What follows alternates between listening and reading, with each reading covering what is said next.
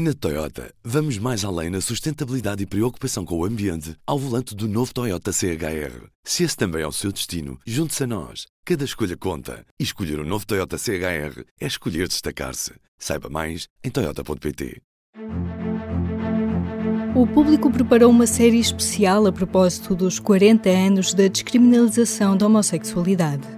Aqui no P24 lançamos três episódios especiais partindo de três documentos e três dos muitos protagonistas desta luta. A autoria é da jornalista Ana Cristina Pereira. Ontem ouvimos António Serzedelo falar sobre os tempos em que ser gay era crime. Amanhã falaremos sobre os grandes desafios dos tempos que correm. Mas hoje, neste segundo episódio, exploramos o despertar da luta LGBT. Fabíola Cardoso é a segunda protagonista destas histórias o SAF era um sítio onde se podia viver e ajudar a construir uma identidade lésbica positiva. Não bastava deixar de criminalizar os atos homossexuais, como Portugal fez com o Código Penal que entrou em vigor no primeiro dia de 1983.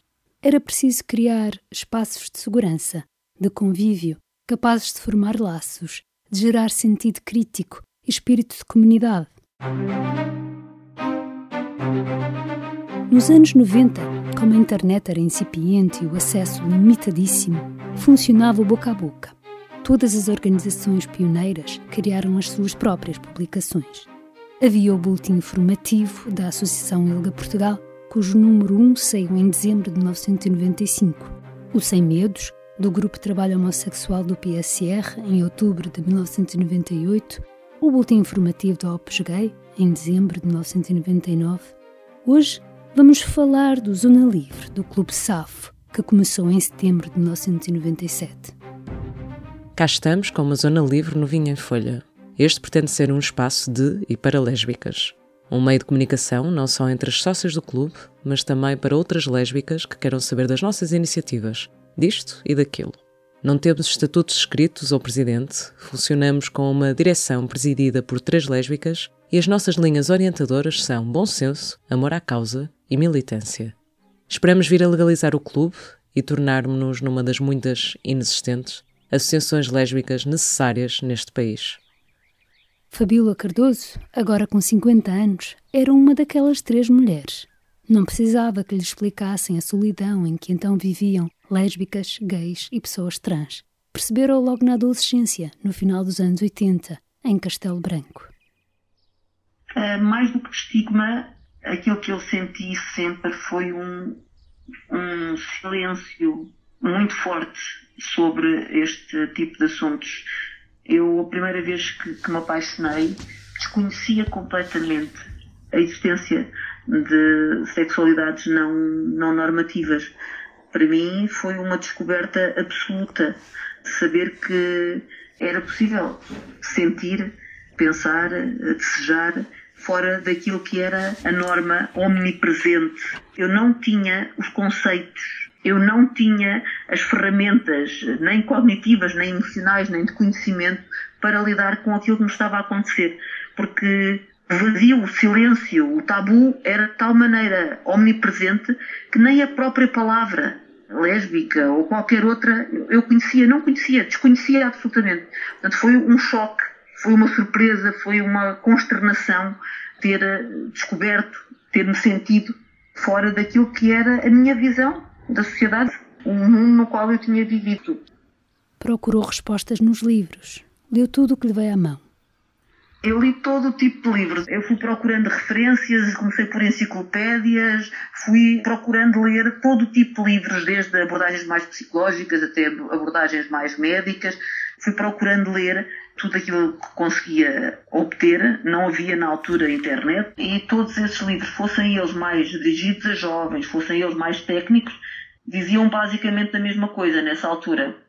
Diziam que era normal na adolescência uma fase, momentos de dúvidas, momentos em que as pessoas questionavam o seu próprio sentir e que depois, com a idade adulta, as coisas normalizariam. E foi nessa expectativa que eu fiquei, na expectativa de que aquilo que eu estava a sentir fosse apenas uma fase. Rapidamente cheguei à conclusão que não, não era uma fase, que era uma característica. a primeira paixão de Fabiola estraçalhou essa expectativa. Eu apaixono-me por uma colega de turma com 15, 16 anos e é esse primeiro grande amor que me leva também a tentar viver essa relação e testar os limites do que é que era vivido no escondido e do que é que era vivido no público, não é? Porque eu tinha a percepção de que não seria socialmente bem aceito essa relação. E se eu tivesse, se me tivesse apaixonado por um rapaz e se tivesse tido o meu primeiro namoro com um rapaz, se calhar teria dado o primeiro beijo a esse rapaz no pátio da escola, na avenida do liceu. O meu primeiro beijo foi dado numa casa de banho.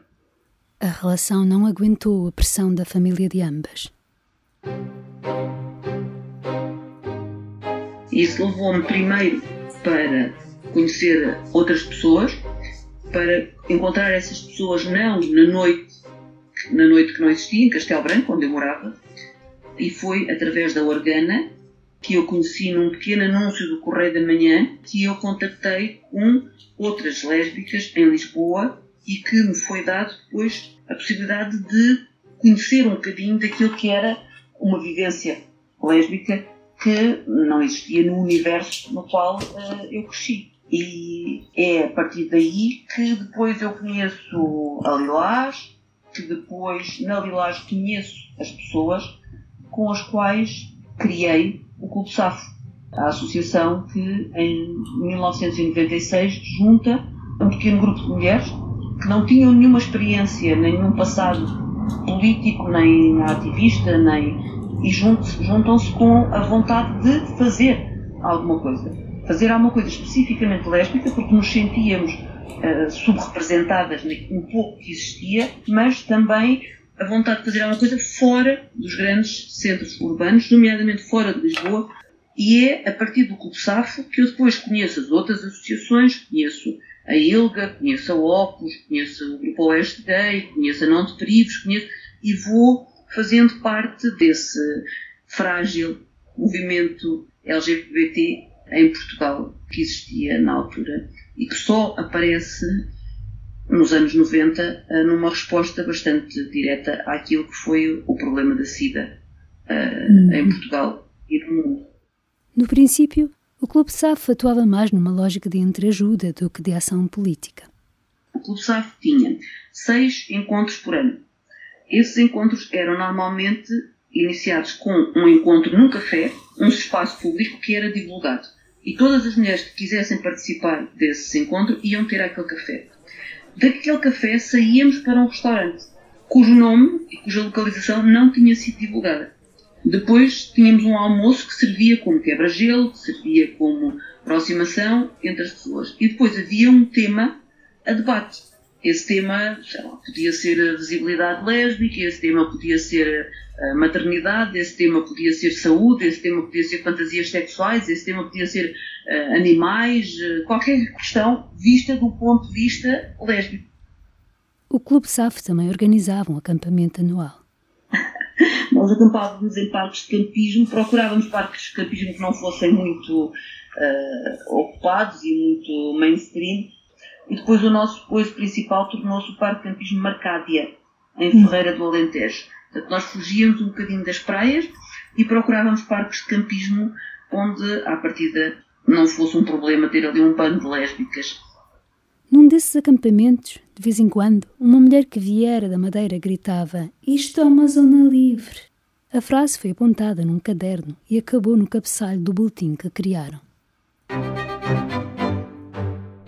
Além dos encontros, havia uma revista que era a Zona Livre, que fazia o elo de ligação entre todos estes encontros. Portanto, nos meses que não havia encontro, havia revista. A revista levava informação sobre a última atividade, levava o convite para a próxima. E era aquilo que criava a ligação entre todas as atividades. Foi uma estrutura que funcionou durante bastante tempo e que criava ali uma continuidade e uma previsibilidade. Era um, um documento fotocopiado que começou com quatro páginas, mas que tinha normalmente 30 e poucas páginas em formato A4. É um documento histórico muito interessante que ainda hoje lê com muito agrado e com alguma preocupante atualidade. Havia textos mais de atualidade daquilo que acontecia em Portugal e no estrangeiro relativamente às questões LGBT. Havia sempre uma espécie de recortes de imprensa, mas havia muitos textos que tinham a ver com experiências pessoais, que tinham a ver com o Natal em família, que tinham a ver com o coming out, que tinham a ver com uma ida a um bar. Eu acho que isso era a característica principal do Clube SAF, é que o Clube SAF não era só uma associação que promovia um ativismo no sentido mais político e institucional, o Clube SAF era um sítio onde se podia viver e ajudar a construir uma identidade lésbica positiva. E isso passava por fazer amigas, isso passava por trazer de si e falar de si. Este ativismo embrionário teve elevado custo para muitas pessoas. Como professor no ensino público, primeiro Fabíola Cardoso teve receio de perder o emprego. Depois percebeu que, afinal, até estava um pouco mais protegida. Há aquela situação de ai, os pais, ai, os alunos. Portanto, cria-se ali uma espécie de medo de eu estou a avisar, sou teu amigo, olha que tu sabes que portanto, há uma, uma pressão social que não consegue fazer-se valer pelas vias formais, mas que continua a ter um peso muito grande. O disse que disse, o comentário, a piadinha, a conversa que para quando entramos, eu senti essa pressão nas várias escolas onde estive. Mas também sempre deixei muito claro quer junto dos meus colegas, quer junto das direções e, em alguns casos, junto dos alunos, sim, porque era confrontada aqui isso, que não era da sua lavra, não era um direito deles opinar ou questionar ou, ou pôr em causa o que quer que fosse relativamente à minha orientação sexual e ao meu trabalho enquanto ativista. Muito foi conseguido nos últimos 20 anos, a começar na Lei das Uniões de Facto, aprovada em 2001. Nós fomos muito eficazes em Portugal em conseguir construir todo um edifício legislativo que é adequado e que, garante igualdade, mas depois uh, essas mudanças legislativas não se traduziram uh, em mudanças sociais, em mudanças uh, reais na vida cotidiana das pessoas, seja na saúde, seja nos mídias, seja na escola, por exemplo, que eu acho que é um dos aspectos essenciais. Enquanto não tivermos jovens LGBT a ser visíveis e a namorar e a, e a, fazer a sua vida livremente na escola, enquanto a escola for um lugar onde se aprende o silêncio, onde se tenta ensinar a vergonha e, e onde se permite a existência do medo, a, a sociedade também terá essa vergonha, esse silêncio e esse medo como naturais. Do armário para a rua, a homossexualidade não é crime há 40 anos uma série especial do público da autoria de Ana Cristina Pereira, com fotografia de Miguel Manso, vídeo de Teresa Pacheco Miranda, web design de Alex Santos e edição áudio de Aline Flor.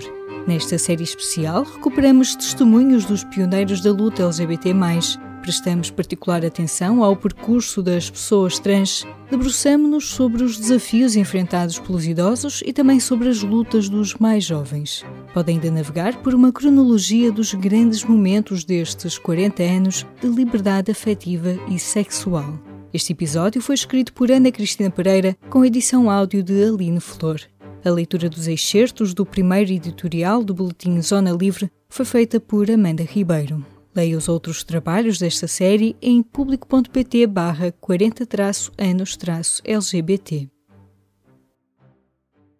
O público fica no ouvido. Na Toyota, vamos mais além na sustentabilidade e preocupação com o ambiente ao volante do novo Toyota CHR. Se esse também é o seu destino, junte-se a nós. Cada escolha conta. E escolher o um novo Toyota CHR é escolher destacar-se. Saiba mais em Toyota.pt.